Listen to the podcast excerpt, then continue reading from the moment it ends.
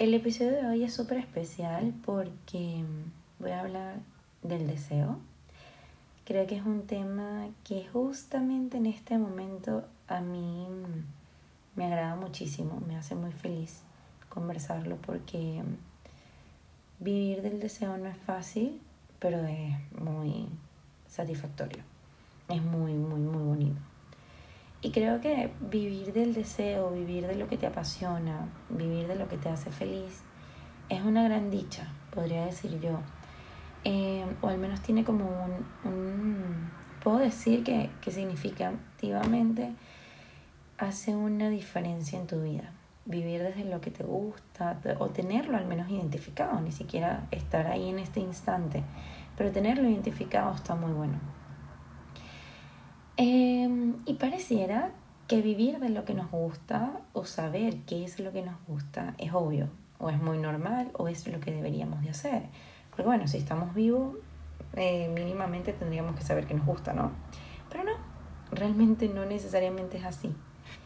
Porque em, cuando crecemos, nos relacionamos, vamos cambiando, vamos adquiriendo algunas creencias, vamos desarrollando algunas necesidades y viendo cómo otros, y aquí abro comillas, hacen su vida.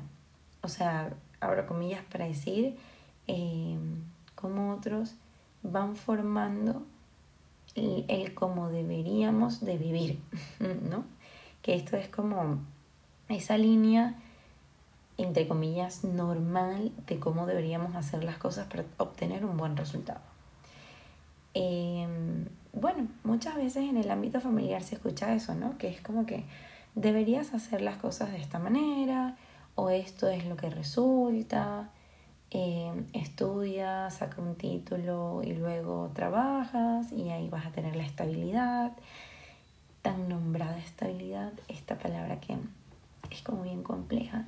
Creo que es una de las palabras que más nos venden hoy en día, porque todo es estabilidad, ¿no? Eh, estabilidad económica, estabilidad familiar, estabilidad emocional, estabilidad física, estabilidad, estabilidad. Mm, palabra que a mí me parece un poco compleja porque ¿qué es estable? Si bien sabemos que la vida no es lineal, habría que ver qué realmente es estable. Y si es sano estar tan estable. Habría que revisar eso. Pero en fin, la cosa es que eh, pues con esto de vivir estable y de vivir con una línea y de una forma y con una fórmula, que creo que esa palabra es súper importante, podemos llegar a perdernos un poco en lo que nosotros realmente queremos o en lo que nosotros creemos. Y voy a volver a tomar el tema de la fórmula porque constantemente estamos viendo la fórmula del otro. Sobre todo en este momento que tenemos las redes sociales por ejemplo, el Instagram, que yo tengo una relación amor-odio con el Instagram porque buenísimo, podemos ver a nuestros amigos, podemos ver algunos mensajes súper bonitos, podemos conectarnos, es genial. Pero por otro lado, también vemos eh, esa parte del otro, esa parte que el otro nos quiere mostrar, ¿no? O sea, que no, que no necesariamente es la realidad. Porque bien sabemos que uno no se toma una foto fea, uno se toma una foto bonita y la sube las redes sociales. Y no, no mostramos lo que no queremos enseñarle a los demás. Entonces claramente empezamos a ver las fórmulas de nuestros amigos, de nuestros papás, de nuestros abuelos. Y son fórmulas que, entre comillas, funcionan. Y es ahí donde hay que debatirse. ¿Realmente funciona? ¿Realmente funciona para nosotros? ¿Queremos vivir así? ¿Es lo que nos mueve? ¿Es lo que nos hace feliz? ¿Esto nos satisface? Estas preguntas creo que no son fáciles de hacerse, pero me parecen importantes. Porque cuando nos sujetamos al deseo del otro, podemos estar alejándonos del propio. Cuando nos sujetamos a satisfacer a los demás, a que los demás nos vean muy bien en las redes sociales, a cumplir unos objetivos, y a ser exitosos, de repente nos alejamos un poco de cómo nosotros queremos vivir. Le quitamos validez a eso que es importante para nosotros, ¿no? quizás no es ser el más exitoso o exitosa, quizás es ser, vivir, no sé, con cierta plenitud o cierta felicidad por cosas simples. Y eso también es válido, solamente que no nos los eh, enseñan demasiado, ¿no? Mucho menos en esta sociedad en donde necesitamos obtener grandes resultados en muy poco tiempo y tener estabilidad económica en muy poco tiempo y esforzarnos al máximo, en fin, una cantidad de cosas que son complejas de, de poder digerir. Mm, podría, podría decir que estaría bueno revisar si de repente podemos vivir menos desde el deseo del otro y darle una mirada un poco más significativa a nuestro propio deseo. No necesariamente eh, el deseo se, se convierte en una meta ni es un objetivo. O sea, podría decir más bien que el deseo es algo que nos mueve. Eh, a ver, hay una teoría en el psicoanálisis que habla del deseo y Lacan, que, que Lacan, para los que no saben quién es, es una persona, es una persona que fundamentó teorías y términos muy importantes para el psicoanálisis y para el tratamiento en análisis. Y él planteó algunas cosas del deseo y los define de alguna manera, ¿no? Pero la verdad es que yo les podría decir que pues entrar ahí es un poco profundo y yo estoy hablando como una capa un poquito más, em, digamos que una capa como más, menos profunda, como la primera capa de esta teoría, que es bastante más compleja. Pero me parece importante, por lo menos que puedan ir dándole un concepto a lo que es el deseo.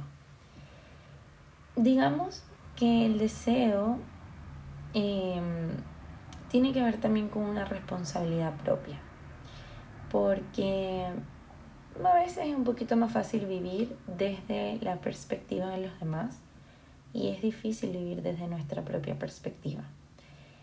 Hay que hacer un esfuerzo para vivir del deseo. No es fácil, genera angustia, em, no hay, no se puede vivir sin algo no se puede vivir del deseo sin algo de angustia, sin esfuerzo pero quizás nos puede hacer sentir muy bien.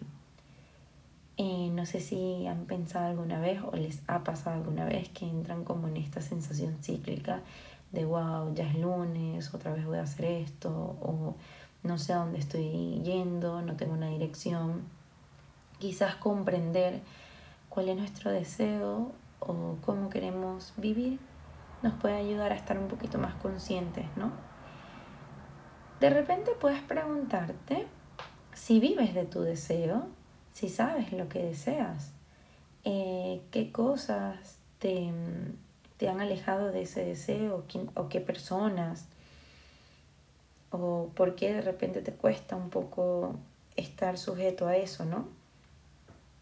Mm, yo creo que no es un tema de bueno, de que te que te pongas mal o de que te deprimas porque no estás viviendo ahí en eso. Pero sí tiene que ver con que puedas empezar a analizar o a preguntarte por qué. ¿Por qué es tan difícil? ¿Y, y por qué sientes que no puedes? ¿No? No necesariamente sientes que no puedes, pero es, como lo que yo quiero que, que, te, que te empieces a preguntar si es que sientes que no puedes. Es muy importante que puedas recordar que el deseo no necesariamente es una meta. Em, para mí, muy personalmente y específicamente, tiene que ver con lo que hago con esa meta. Por ejemplo, en mi caso específico, yo tengo este proyecto que para mí es muy personal. Mi deseo no es abrir este espacio únicamente. Mi deseo tiene que ver con hacer algo que me ayude a conectar con personas. Porque a mí me hace muy feliz, me llena mucho conectar con personas. Entonces esto hace que yo me motive a continuar conversando sobre temas específicos, temas que, que la gente puede como comprender o las personas se pueden identificar. Y a mí eso me conmueve y me llena, me satisface muchísimo. Entonces es allí en donde se va como alimentando el vivir por esto, el esforzarme a trabajar por esto. Em, el deseo es algo muy particular y muy individual. Quizás mi deseo no les hace ningún sentido, pero estoy totalmente segura de que ustedes tienen que tener un deseo personal. No necesariamente es algo grande, no necesariamente ser súper exitoso, no, no tiene que ver con eso. Tiene que ver con una necesidad, algo que de repente los llene. Es particular, no tiene que ver con crear algo gigante, no, tiene que ver con algo muy, muy, muy personal, ¿sí? Entonces tampoco la idea es que se preocupen diciendo, wow, es que yo no tengo algo así gigante que cambie la vida de los demás, porque no tiene nada que ver con eso, tiene que ver con algo que los sujeta a vivir. Y está buenísimo hablar un poquito de esto que nos sujeta, porque cuando no tenemos el deseo, nos soltamos. Y es difícil. O de repente no nos soltamos, sino que nos cuesta, eh, cuando nos sentimos mal o cuando nos desmotivamos, nos cuesta agarrarnos a algo. El deseo de repente puede ser una herramienta para sostenernos a la vida. Entonces, por eso está bueno preguntarse qué es lo que nos angustia, qué cosas nos enseñaron, em, a, qué, a qué le tenemos temor, eh, qué nos genera esto de estar insatisfechos o de repente, ¿para qué tener tanto si tengo poco? Porque eso también, oye, esta, moto sonó durísimo. a veces es terrible la moto.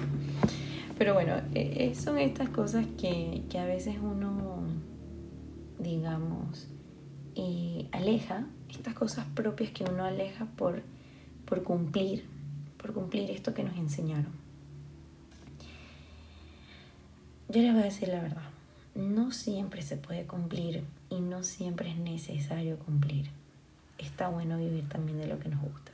Está bueno de repente soltar ese cumplimiento, soltar ser la mejor, soltar em, ser el más correcto, soltar ser la más perfeccionista. Yo no digo soltarlo por completo porque esto también es importante. Son, ah, son como cosas que complementan tu vida. Pero sí está bueno eh, darle un espacio significativo a estas cosas que para ti también son necesarias y que de repente otras personas te dijeron que no, o te dijeron que no eran significativas, o te alejaron. Pues para ir cerrando, entonces es importante recordar que no tiene que ver solo con la meta o con un objetivo, sino que tiene que ver con algo que moviliza. Que moviliza, que nos ayuda a vivir, que de repente nos ayuda a tener una eh, perspectiva de nuestras vidas diferentes, no tan negativa, no tan agotadora, no solamente desde el deber, sino también desde el hacer, el hacer lo que nos gusta y este movimiento. Como siempre les digo, yo les agradezco muchísimo que me escucharan, eh, me encanta. Hasta ahora he tenido un feedback genial Em, estoy feliz, estoy feliz de que escuchen y estoy feliz de que lo puedan compartir con personas que de repente necesiten escuchar un poco de esto. De repente habrán algunas personas o algunos amigos que ustedes tengan un poco desmotivados o alejados y está bueno que de repente este episodio se lo puedan enviar ya que quizás algo de esto les pueda funcionar para localizar o empezar a enfocar un trabajo propio para encontrar eso que quieren, em, encontrar eso que, le, que los puede movilizar. Así que nada, los dejo. Creo que este es el capítulo más ruidoso. Externamente es el capítulo más ruidoso, pero espero que no les cause molestia auditiva. Les mando un abrazo. Muchísimas gracias por el amor, por el apoyo. Recuerden que pueden seguirme en mi Instagram Em, con Isa Sabatini Piso y pueden preguntarme todo lo que quieran que yo siempre voy a estar dispuesta a conversar con ustedes.